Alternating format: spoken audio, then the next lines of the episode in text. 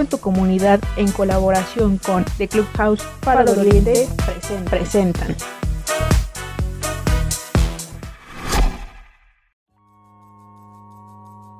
Sean bienvenidas y bienvenidos a Fabricando Mujeres y Hombres Libres de Violencia, episodio 21, Pornografía, el cual surge por parte de talleristas del programa Faro en tu comunidad de la Faro Oriente. Las y los invitamos a seguir las medidas de higiene para detener la cadena de contagios del COVID-19, el uso correcto del cubrebocas, lavado continuo de manos y estornudo de etiqueta. Bienvenidos, yo soy Violeta Bautista. Mi nombre es Adrián Ramírez. Ah, yo soy Cari Castilla. Y yo soy Charlotte Burgueño. El día de hoy les tenemos preparado un pod increíble, pornografía. Ay, qué intenso el tema.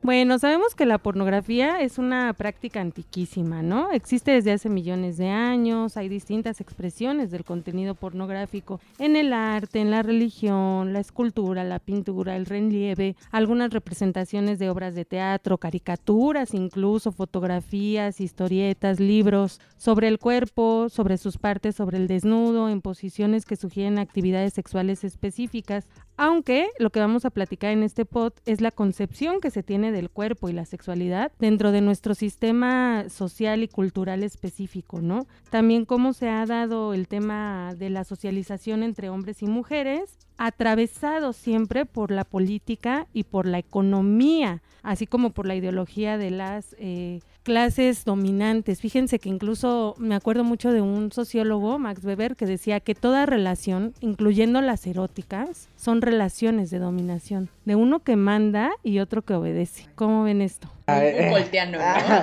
sí. relaciones de poder. Sí. Pues yo estoy de acuerdo. Y se nota en la pornografía, ¿no? Hay un dominante y alguien que es dominado. Y bueno, yo les quiero contar, ya saben, la etimología de la palabra. sé que de pronto es así de, ah, pero está chido saber, ¿no? Que de dónde provienen y pues esta palabra pornografía proviene del griego porne. Porne significa esclava sexual o prostituta y grafos que quiere decir representación, escritura o descripción de. Como ya lo mencionaba Violeta, una representación desde fotos, películas, bla bla bla, escritura, claro que hay libros y lo vamos a ver más adelante y descripciones. Y bueno, ya en su en su conjunto significa la representación de la esclavitud sexual y prostitución y bueno, esta palabra se incluyó en el diccionario por primera vez en 1857. y la figura de la prostituta sigue respondiendo a una persona que realiza pues relaciones sexuales como trabajo, desvinculándose de vínculos emocionales y reproductivos. Sigue saciando, ¿no? La necesidad tradicionalmente de otro género, ¿no? Aunque pues ahora ya. Ya no es como solo heteronormatividad. Tenemos que entender que la pornografía sea vista como sea, o sea, en los medios que tú prefieras, por así decirlo, va a tener el fin único de excitar sexualmente. Por eso es que, por ejemplo, hay a veces que vemos algunas escenas en algunas novelas o en algunas, este, streaming como Netflix y este tipo de cosas que hace rato estábamos preguntándonos, ¿es pornografía? Si te excita sexualmente, probablemente sí lo sé. Ajá. Hay, hay eh, dos tipos también de ver, por ejemplo, la pornografía hegemónica, ¿no? Esta pornografía mainstream, que va a ser toda aquella que consumimos en el uso de recursos electrónicos a través del Internet. Entonces van a empezar con GIFs, van a hacer eh, los videos eh, de cualquier tipo de categoría, ahora el sexo en vivo también, eso entra como el hegemónico mainstream. Y el otro que se podría llamar pornografía convencional, que se desarrolla a través de imágenes impresas o filmaciones distribuidas por canales ilegales o distribuidoras de revistas. Por ejemplo, antes no era tan fácil conseguir ese tipo de contenido en los puestos de revistas. Tenías que ir directamente a una sex shop. Y yo me acuerdo, por ejemplo, de antes, los 90s, 80s, de los libros vaqueros. ¿A ustedes les tocó? Sí, cómo no, prohibidísimos, ¿no? O sea, tu mamá te llegaba a ver con un libro vaquero y uff pero al mismo tiempo lo tenían en la casa. Ah, yo me acuerdo de una tía que lo tenía en el baño. Dices, ¿por qué en el baño? Eran las revistitas del baño. yo me encontré una en una ocasión, hace un buen de años, que mi abuelito se llevaba como este tipo de, el libro, este, esta revistita del libro del vaquero. Y de hecho, sí, solamente cuando iba al baño y era así como de, ¿Está, estará tan interesante. ¿O qué es lo que trae, no? ¿Qué función así cumple, como de, oye? exacto, algo de qué función cumple ahorita que hablas de eso. Eh, y por curiosidad a mí se me ocurrió ocurrió un día agarrar y imitando lo que hacen los adultos, nuevamente, reproduciendo lo que ellos están haciendo. Yo como niño en aquel entonces, Me lo llevé al bar. Ajá, lo agarré y me lo llevé simplemente por la por el hecho de no solamente por curiosidad de saber qué es lo que leían o qué era lo que hacían en el baño con él, pues entonces me lo llevé al baño, me fui y ya, ¿no? Total que lo empecé a ojear, o sea, pues porque no sabía qué hacían con él en el baño. Yo me puse a ojearlo y cuando empecé a ver las imágenes eran demasiado fuertes para mí porque nunca había visto algo así Ajá. en toda mi vida, en los mis siete años de existencia. Nunca había visto. No, tenía tenía siete. siete. Tenía siete. Y estamos pequeño. hablando que tenía siete años, ¿no? Que ahora los niños, como lo mencionábamos en algún entonces, ya ahorita con cinco años ya habían visto, no sé, unas Ah, machas, ¿no? Sí, claro. Ahora el YouTube y demás. Y ya estamos normalizando. Cada vez más pequeños. claro.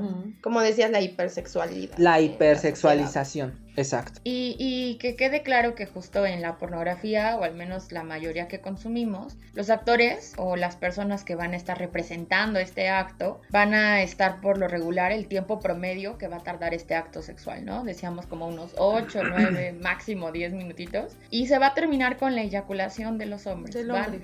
a obedecer esta estructura patriarcal de dominación sobre la mujer. Incluso pocas veces vamos a ver que las mujeres tengan orgasmo. Pocas veces. Ah, ¿Es cierto? Yo les pregunto a ustedes. En la, en la pornografía convencional, sí, ¿no? Por eso ahorita vamos a ver eh, más tarde las prácticas de otra propuesta, otro tipo de propuesta pornográfica, porque también eso hace que la educación sexual, que es la, la primero que recibimos por el porno, como no hay educación sexual, lo recibimos por el porno, se entiende entonces como normal que las mujeres pues no tienen orgasmos, ¿no? Les comentaba acá a mis compañeros que una señora muy agobiada preguntaba, bueno, ¿cómo saben dos lesbianas cuando dejaron de tener sexo porque no hay eyaculación? Como ella nunca lo había tenido y su pareja era la que le marcaba el fin de la relación Su por hombre. su eyaculación, ajá, su pareja hombre, cuando le eyaculaba y entendía que ya había terminado la relación. Entonces se sorprendía mucho y decía, bueno, se cuestionaba esto, ¿cómo le harán las lesbianas cuando, cómo saben cuando ya terminaron de tener relaciones? Es terrible, ¿no? Que muchas mujeres no tienen orgasmos. Ah, sí, sí, sí, independientemente, a modo de chiste, antes de que comenzáramos este podcast, pues sí lo decías, ¿no? Eh, pues entonces ya cuando se cansaron, es el Ah, momento. sí. O incluso es- Bueno, existe este noches. consenso, ¿no? Como de, es suficiente, ¿no? Pues Ajá. suficiente, pues ya, ¿no? Se acabó, no, no necesitas otro tipo de pauta, es simplemente ver que ya terminó. Se terminó y ni siquiera llegases al orgasmo. O probablemente sí. Ay, no sé. es entre Ah, mujeres ok. lesbianas. Hay más. hubo muchos más. Hubo más. Ok. Exacto. Sí, la estimulación es infinita. Bastante y- diferente. Y, sí, claro. Y, y es que es triste porque decía Charlotte eso de obedeciendo a la estructura patriarcal de dominación sobre la mujer.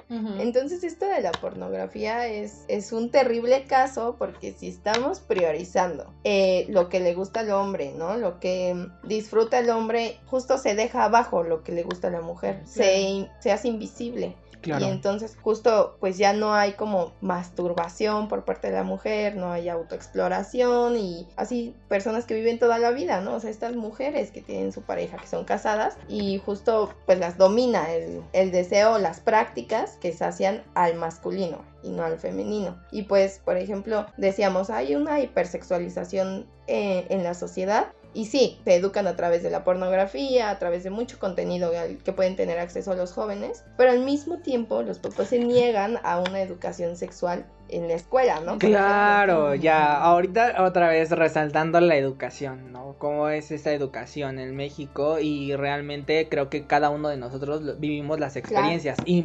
Inimaginablemente las experiencias que cada uno de nosotros vivimos fue cuando llegamos a dar talleres en primarias. primarias. sí. Y lo hemos comentado varias veces porque Sí, esto Porque resalta demasiado. Claro, y es un tabú enorme lo que Claro. manejan los papás, porque cuando nosotros eh, explicábamos, Cari y yo explicábamos este, nuestro taller frente a las autoridades de la, de la primaria, eh, nos dijeron, nada de sexo. Nos pelaban los ojos. y era así ¿Qué? como de, este, no, este, solamente, pueden hacer todo lo que ustedes quieran, pero no hablen de sexo. Y es así como de, pues entonces, ¿cómo te hablo de diversidad sexual? Si me Sí, estás... Qué claro. paradójico, ¿no? Pero- porque hablar de sexo parece que está mal. Pero velo en Netflix, velo en las caricaturas. Las novelas. Velo en las Ah, novelas. Las canciones. ¿no? Todo lo que estamos escuchando. El reggaetón. sexual. Y las niñas y los niños lo reproducen y lo van cantando. El otro día estaba escuchando a un niñito que hablaba precisamente, hacía referencia a esa canción, eh, a una película pornográfica que era Garganta Profunda. Entonces el niñito cantando y yo quiero ver tu garganta profunda. Y eso no lo ves mal como sociedad, pero sí ves mal un taller en donde explícitamente se te va a hablar de sexo y se te va a concientizar de la orientación, de la diversidad. Exacto. Sí, ah, de hecho ahorita, eh, eh, ahorita que estabas mencionando de lo de esta canción, eh, yo recuerdo una de eh, acércate, pega, pégame, azótame y no sé qué tantas cosas. Pégala, Ay, no sé. Pégala, sácala a bailar. Y, y- y ya, y- pero nos vamos, pero sí, como este, hebra de hilo. O sea, nos vamos como hebra de hilo y ahí en ese momento ni siquiera estamos conscientes de lo que estamos diciendo, pero el ritmo es el que nos mueve, o sea, el ritmo acá, ¿no?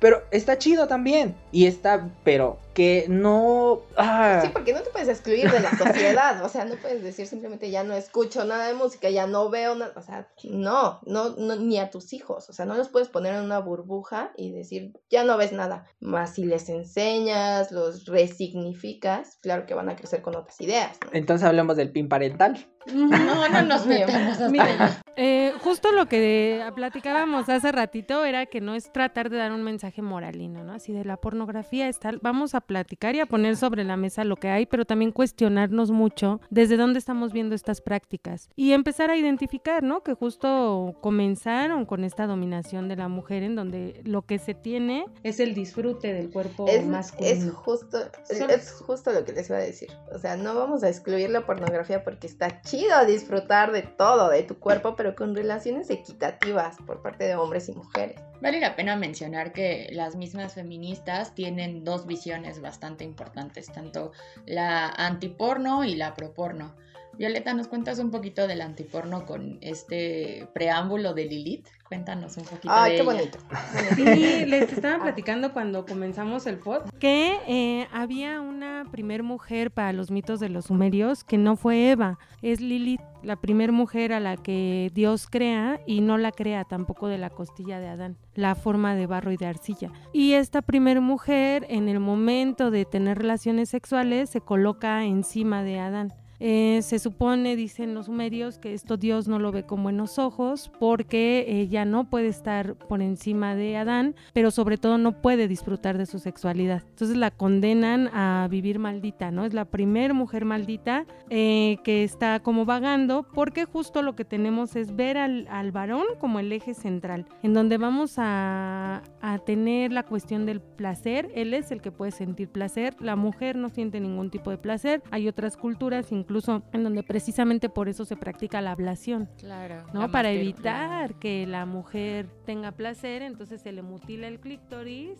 Y esto está fuertísimo porque contribuye a esta visión convencional de es el hombre el que disfruta, es el hombre el que manda y es el hombre el que domina. Entonces, en ese sentido, como dice Cari, está bien disfrutar, excelente. Yo creo que tiene que ver con esto, pero quitando la cosificación de las mujeres, desprendiéndonos de esta idea de que la mujer no puede ser libre de disfrutar su sexualidad. Por supuesto que puede. Y en ese sentido, pues eh, Lilith también sería un estandarte para el feminismo, ¿no? Porque sería esta mujer que rompió prejuicios, que rompió dogmas y dijo, yo voy a disfrutar de mi cuerpo y me voy a empoderar desde mi cuerpo. Sí, justo es eliminar esta visión sujeto-objeto, que siempre lo hablo. Ay, Ajá, creo que sí. lo traigo, una cada podcast. Y la mujer no es objeto, ¿no? No tienes por qué llenar las necesidades del sujeto. Pero si nos vamos desde la base, justamente tiene mucho que ver con el cuerpo, porque todo lo que sea fálico, todo lo que tenga que ver con el pene va a tener este estandarte de poder. Entonces creo que ahora sí implica mucho con que en la pornografía la suje- el sujeto es va a ser el hombre, el varón, y el objeto va a ser por lo regular las mujeres o las personas trans o los hombres homosexuales o todo aquello que se le considere inferior. ¿no? Incluso Ujú. hablábamos sobre las, eh, las relaciones homosexuales, las personas activas y pasivas, Ah, Incluso las sí. personas pasivas, es decir, las personas que son penetradas, también se les ve como inferiores. Sí, claro. Y estos cuerpos, ah, bueno, no quiero hablar ya más. vamos a tener otro podcast sobre cuerpos y hablando de cuerpos. el, que sigue, el siguiente, entonces no se los pierdan, por favor. ¿eh? Fin del espacio publicitario. y ya siendo como más hincapié en la pornografía, vamos a ver que se divide en tres categorías. O sea, son categorías así gigantescas. Porque después de estas vienen categorías más pequeñas, subcategorías. Claro. No. El, la primera categoría se encuentra el softcore, ¿no? Que es considerado como la expresión gráfica del cuerpo que integra desnudos parciales del cuerpo femenino y masculino, pero no incluye primeros planos de los genitales ni de prácticas sexuales, no se ve, es decir, no se ve la penetración específica, ni siquiera se ve el pene, no se ve la vulva, solo le podemos ver las nachas a los que participan, ¿no? Eh, y son em, dentro de la cámara solamente se ven o aparecen cubiertas, difuminadas eh, o simplemente en la oscuridad solamente, ¿no? Por ejemplo, Exacto. Eh, explícito. dejémoslo ya en explícito. Y un ejemplo de ello es el hentai algunos tipos de algunos, algunos tipos de hentai, claro. Hentai que sí raya en lo hardcore. Ah, bueno, ese es otro, eh, ese es otro, otra categoría. El hentai es la representación gráfica sexual, pero de como anime, ¿no? De dibujos. Así es, ajá. Pero hay, bueno, sí, también hay subcategorías de ese hentai, pero como primer plano vamos a poner el ejemplo de hentai, ¿no? Porque ah, no tiene como igual imágenes explícitas. Sí, claro, esto que decías de que no se presentan en primer plano los, eh, este, los genitales, Los genitales, dejémoslo así. No, el siguiente es el medium core, que este sí viene con eh, expresión así gráfica del cuerpo, que integran desnudos totales y primeros planos de los genitales, pero no prácticas sexuales explícitas. Ahí sí no vienen prácticas, no se ve ni siquiera la, la penetración. Sí se ve el pene y se ve la vulva, pero no se ve este cómo, los, cómo, cómo es penetrado.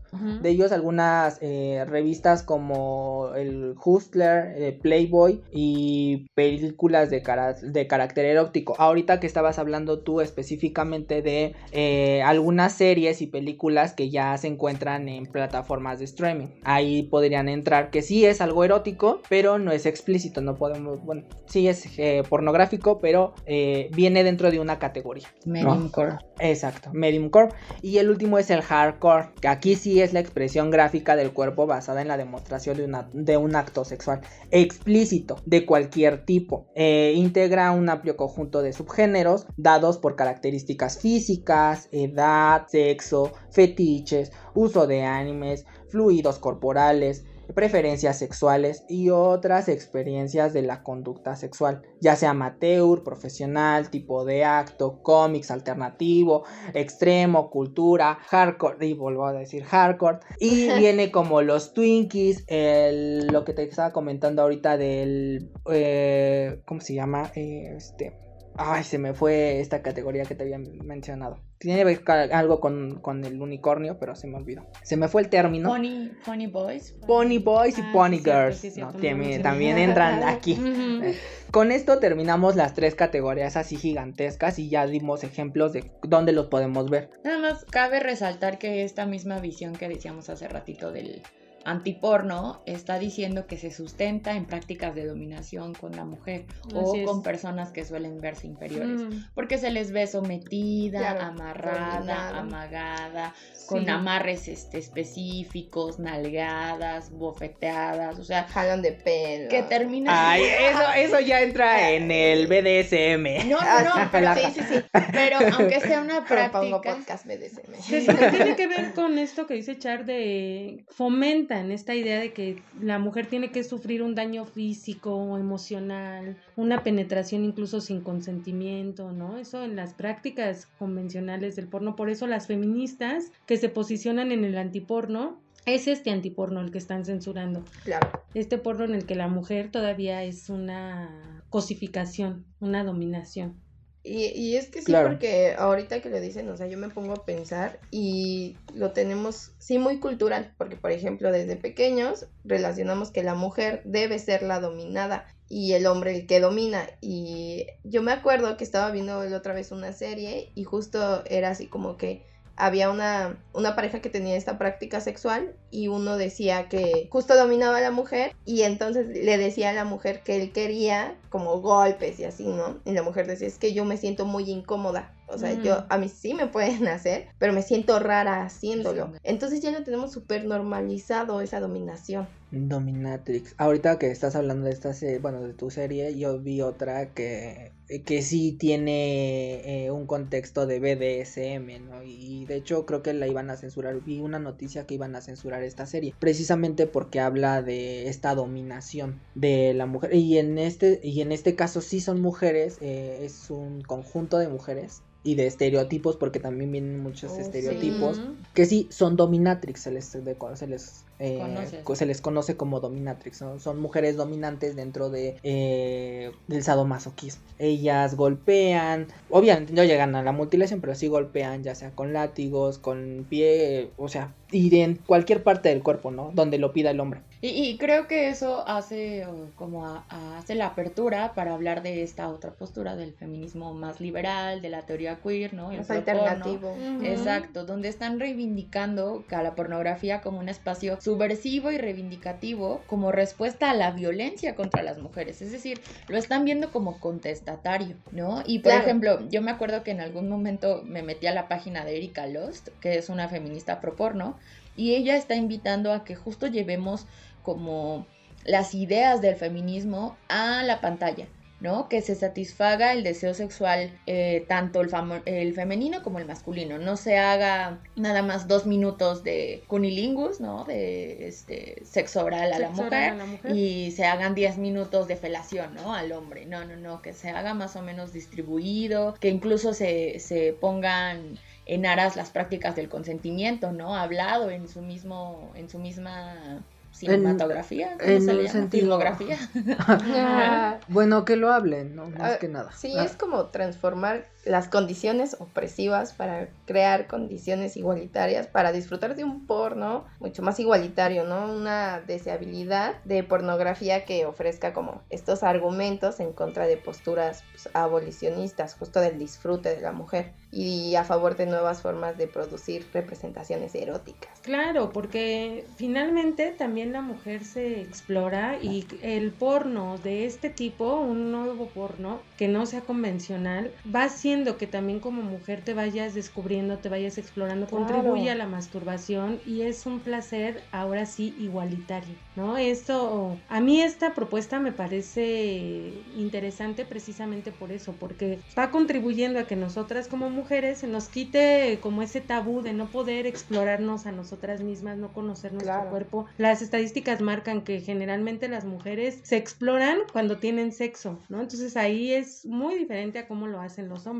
El hombre ya tiene un camino avanzado, ya empezó a masturbarse y la mujer lo hace hasta que empieza a tener relaciones sexuales cuando se atreve a hacerlo. Sí, cuando ya tiene encuentros con alguien más. Exactamente. Claro, y lo, lo hablábamos en otro podcast donde sí hay que vivirlo, hay que explorar nuestros cuerpos, eh, sí hay que masturbarnos, pero estos, esto que estamos diciendo solamente lo ponemos sobre la mesa. Ustedes deciden qué hacer, cómo hacerlo, dar consentimiento y con claro. sus parejas. Eso es muy muy importante porque nosotros aquí podemos hablar, podemos decir, podemos, podemos hablar de experiencias nuestras, eh, experiencias propias, pero al final del día ustedes escuchan son los que deciden qué hacer con esto y con esta información. Claro, y liberarnos como de tabús y de estereotipos, ¿no? Porque muchas veces no podemos disfrutar una relación sexual porque ¿qué va a pensar el otro, no? Va a pensar que soy muy así o por esta cuestión de ser más abierta y de los estereotipos porque constantemente luchamos contra nuestros propios cuerpos, ¿no? De, "Ay, es que me va a ver esta parte que no me gusta, es que debería hacer más ejercicio. sí, es está, está bien, Te bien gacho, ¿no? Iba a decir una, una grosería, pero Exacto, o sea, la autocancelación y uno mismo este, reduce ese disfrute. Y justo, ¿no? En esta práctica de las propuestas que son antiporno, em, pues ya hacerlo con otro tipo de cuerpos también, que se muestren los cuerpos reales, los cuerpos de los que somos, ¿no? O sea, hay mucho tema también aquí con la gordofobia y decir, no, no, no, este tipo de cuerpos no son aptos para la mercadotecnia, Exacto. no son No son objetos de consumo, no son deseables, nadie lo va a querer ver y no, pues hay que mostrar a todos los cuerpos también. Ahorita que mencionas esto de los cuerpos, eh, apenas vi un, eh, un este, ¿cómo se llama? Un, ah, un artículo donde hablan de un chico de, un chico gay que se viste de conejita para la revista de Playboy. Salió en la portada. Y es la primera portada donde utilizan a un chico gay en la cu- vis- vestido de conejito para la revista de Playboy. Es el primer, la primera aparición de un cuerpo, de un cuerpo Ahí vamos, vamos. Varonil. vestido de conejito. No, ya no es, ya no es la mujer la Ay. que pasa con este, con este disfraz. A- algo que yo eh, no les había comentado, pero quería como traer a la mesa, era esta cuestión del OnlyFans, ¿no? O sea, se me También. ha olvidado comentarlo, pero justo está este mismo debate en el OnlyFans, ¿no? Por un lado, eh, decimos, bueno, eh, sí apela por la libertad de las mujeres, porque da como apertura a nuevas prácticas y elimina como estos mediadores, ¿no? Que eran los explotadores de los cuerpos de las mujeres. Así es. Los que terminaban beneficiándose de la industria. Exacto, y es que la industria y el mercado siempre, ¿no? Ahí mandando como siempre. Y también está esta postura de es que sigue cosificando a las mujeres. Pero bueno, creo que sí nos dio apertura para nuevas, nuevas formas de representar lo erótico y lo sexual y también nuevas, nuevos cuerpos, ¿no? Y eso es chido. Se agradece. Sí. Ahorita que hablábamos de esta parte de los cuerpos, me acordé de la teoría queer, de la propuesta de Judith Butler, como hace rato Sí. hablábamos, y del libro que hablábamos de teoría de King Kong, ¿no? de King en Kong, donde justamente reivindica el de yo no soy de estas mujeres convencionales del cuerpo fascina. chulo de curvilíneo no soy ni siquiera ella creo que es este europea pero tampoco cumplía como con esos estándares Así y aún así decía que cuando empezaba a utilizar el velo de la feminidad o sea se empezaba a arreglar como muy femenina la trataban de forma distinta Así ¿no? Los hombres le daban como una cavidad así de pásate, Claro. este, como si fuera Sí, una privi- un privilegio, es- una preferencia. Y es la forma en la que te hablan, ¿no? O sea, cambia mucho. Y aparte, ella empieza a normalizar el trabajo sexual, porque ella fue trabajadora sexual, ¿no? Ella sí fue eh, una Sexo persona que se prostituyó, exacto, Ajá. y que decía que antes era muy fácil solo por teléfono, ¿no? Se quedaban como con citas Sí. y lo lograban. Sin embargo, lo choqueante, al menos a mí cuando yo lo leí, porque pues yo soy mexicana, latina, eh, todavía traigo ahí como aras del antiporno, ¿no? Porque pues Marcela Lagarde nos dice que termina siendo a través de la dominación y la explotación, de las mujeres, ¿no? Entonces ahí con mucho Y, es- cuidado. y esos temas No, son y el ah, contexto en el fuertes. que en México también se Nada que ver. otro tipo de prácticas. Bueno, ¿no? y la De religión, blancas. No, pero estaba, me Ah, sí, estaba claro. pensando más en este tipo de, de prácticas que sí este, atentan contra las mujeres, ¿no? Claro. Entonces es muy diferente la cosmovisión que tiene ella, pero ¿qué fue lo que te choqueó? Lo que me chocó fue eso, fue escucharla, que, que, o bueno, leerla, que nos dijera, pues sí, inténtenlo, ¿no? Es algo padre, es algo que te termina ayudando porque no es tan malo como te lo pintan. Me fascinó leer eso, sí. ¿no? Así yo dije, Decía, Cuando yo digo que disfruté ser sexo servidora, la gente me Dice, mira con cara, ajá. Dice, he registrado todas las caras en los rostros de la gente y son caras de mucha extrañeza. Como mi cara ahorita. Te invita a intentarlo. Sí, claro. Necesito que vea mi cara ahorita. Pero justo lo que está diciendo Char es excelente porque ella tiene el control, ¿no? Porque se sabe dominante y no, no, no dominada. Exacto. Híjole, qué fuerte, qué fuerte. Fuertes declaraciones en este, en este podcast. Pero dentro de todo lo que hemos hablado, también podemos ver que dentro de este pro y, de, y en contra y, y demás polémica de la que estamos hablando, también el uso excesivo, el, no el uso, sino el ver o el estar como consumiendo tanta pornografía también no es tan chido y no es tan padre, porque todo lo que vemos lo queremos imitar, era lo que hablábamos. Ese es uno de los problemas, ¿no? Sí. Creer que tal cual como estás viendo el video va a ser una relación sexual eh, con pareja en la vida real, ¿no? Porque justo puede ser limitante. Decíamos que atrás de la pornografía ya hay contratos, hay actores, hay actrices que saben que realmente van directamente a grabar relaciones sexuales eh, vaginales, anales, con tríos, con alguien más, o estas gangbangs, objetos. ¿no? O con objetos. Pero en la vida real eso no pasa. En la vida real no sabes qué vas a hacer hasta que lo platicas, hasta Claro que que lo no. hablas. Exacto. Pasito, pasito. Enseñas tal vez los juegos, ¿no? Los juguetes sexuales y dices, oye, ¿qué onda? ¿Jugamos con este que tengo en la mano o con la mano izquierda? O sea, ¿qué quieres? ¿no? Te doy Entonces, te opción está de elegir gustando, este ¿no? o este. Creo que ahorita que hacen esta, hablas de libertad, estamos hablando de los cuerpos, estamos hablando de un sinfín de cosas y no nos ponemos a pensar que eh, un hombre a lo mejor también le gustaría ser penetrado, Claro. claro, pero eh, ay, aguas, aguas, eh, aguas, eh, porque si no, Sí. eh, eso también es muy frágil, hiere mi masculinidad.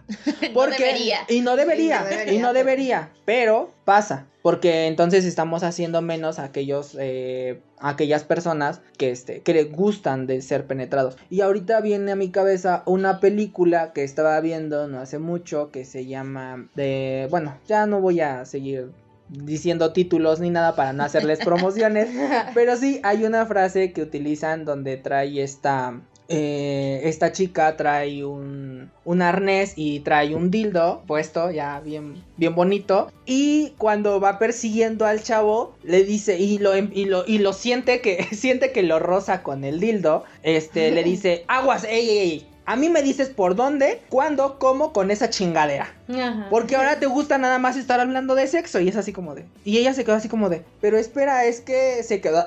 y ni siquiera la dejó terminar. El chiste es que ella se lo estaba probando... O sea, no, se lo, se lo estaba probando, se lo estaba midiendo. Porque le estaba enseñando a una señora cómo utilizarlo. Y este Por- chico lo y este chico lo malinterpretó. malinterpretó. Sí, no, qué fuerte. Exacto, entonces en ese momento y en, y en esa pequeña frase estamos viendo cómo también es muy frágil la masculinidad Sí. de- Claro. Sí. de lo- de- del tipo. Pero Sí. bueno, hasta aquí como esta, esta parte. Sí, que como bien decías hace un rato, se le pone sobre la mesa todo esto a los escuchas y al final ellos van a saber, ¿no?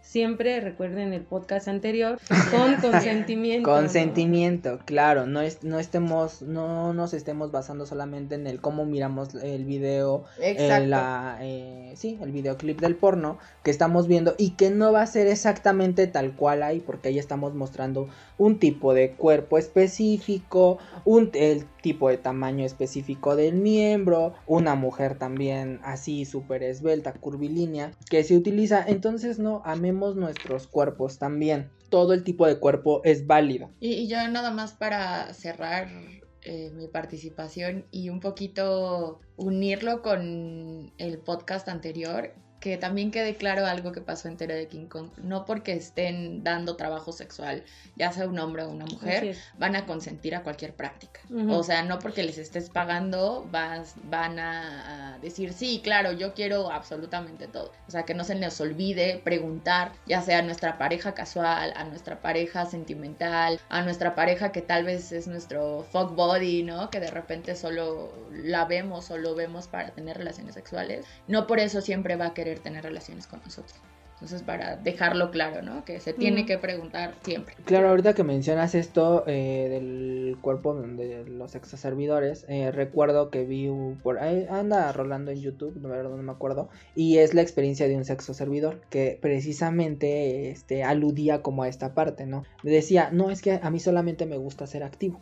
Yo no soy pasivo, yo no le hago a eso. Me dice, una vez lo intenté, sí soy heterosexual, pero me dedico a esto, esto es mi trabajo. Tengo una esposa, tengo hijos, pero este es mi trabajo. De aquí vivo y gano mejor que un este que, que alguien titulado, alguien con posgrado. Yo me quedé así como de Ay, wow, ok, eh. Hay que revisar la teoría del King Kong. hay que revisar. Sí, y él le mostraba como esta parte, ¿no? Sí, yo lo intenté, no me gustó, simplemente pues no y no le hago a eso. Sí, está muy interesante lo que dices. En todo el tiempo nosotros somos la pauta y yo justo también termino mi participación invitándolos a, a esto, escuchas, a que nos repensemos y a que veamos o nos cuestionemos mucho desde dónde estamos eh, tomando lo que recibimos de los medios de comunicación. Se nos ha normativizado tanto hombres y mujeres que hasta se nos dio prácticamente un manual de cómo amar, ¿no? Un manual de las reglas de etiqueta que tenemos que seguir a las horas de las relaciones sexuales y qué flojera, ¿no? Entonces justo estas otras prácticas pues ponen sobre la mesa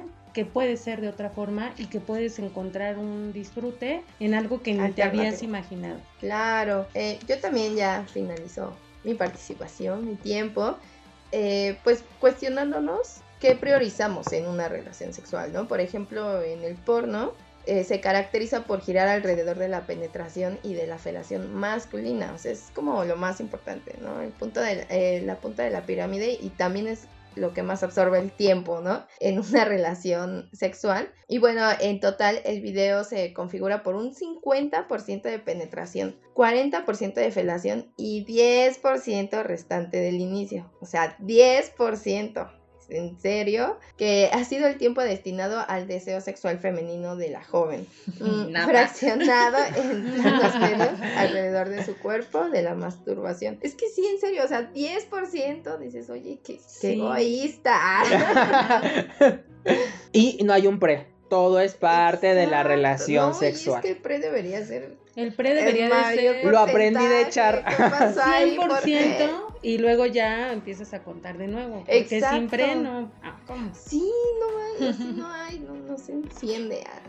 no se enciende esto. Pues bueno, escuchas, eh, hasta aquí hemos llegado con este, con este podcast. Eh, solamente queremos hacerles mención nuevamente y yo les recalco lo que acabamos de decir. Ustedes deciden hacia dónde, cómo, cuándo, sí, no, con qué, cómo, por dónde, eh, dildo, no dildo, este, juguetitos. Y recuerden, yo soy Adrián Ramírez. Soy Violeta Bautista. Yo soy Cari Castilla. Yo soy Charlotte Burgueño. Y esto es Fabricando, Mujeres y Hombres Libres de, violencia. Nos vemos a la siguiente. ¡Eh!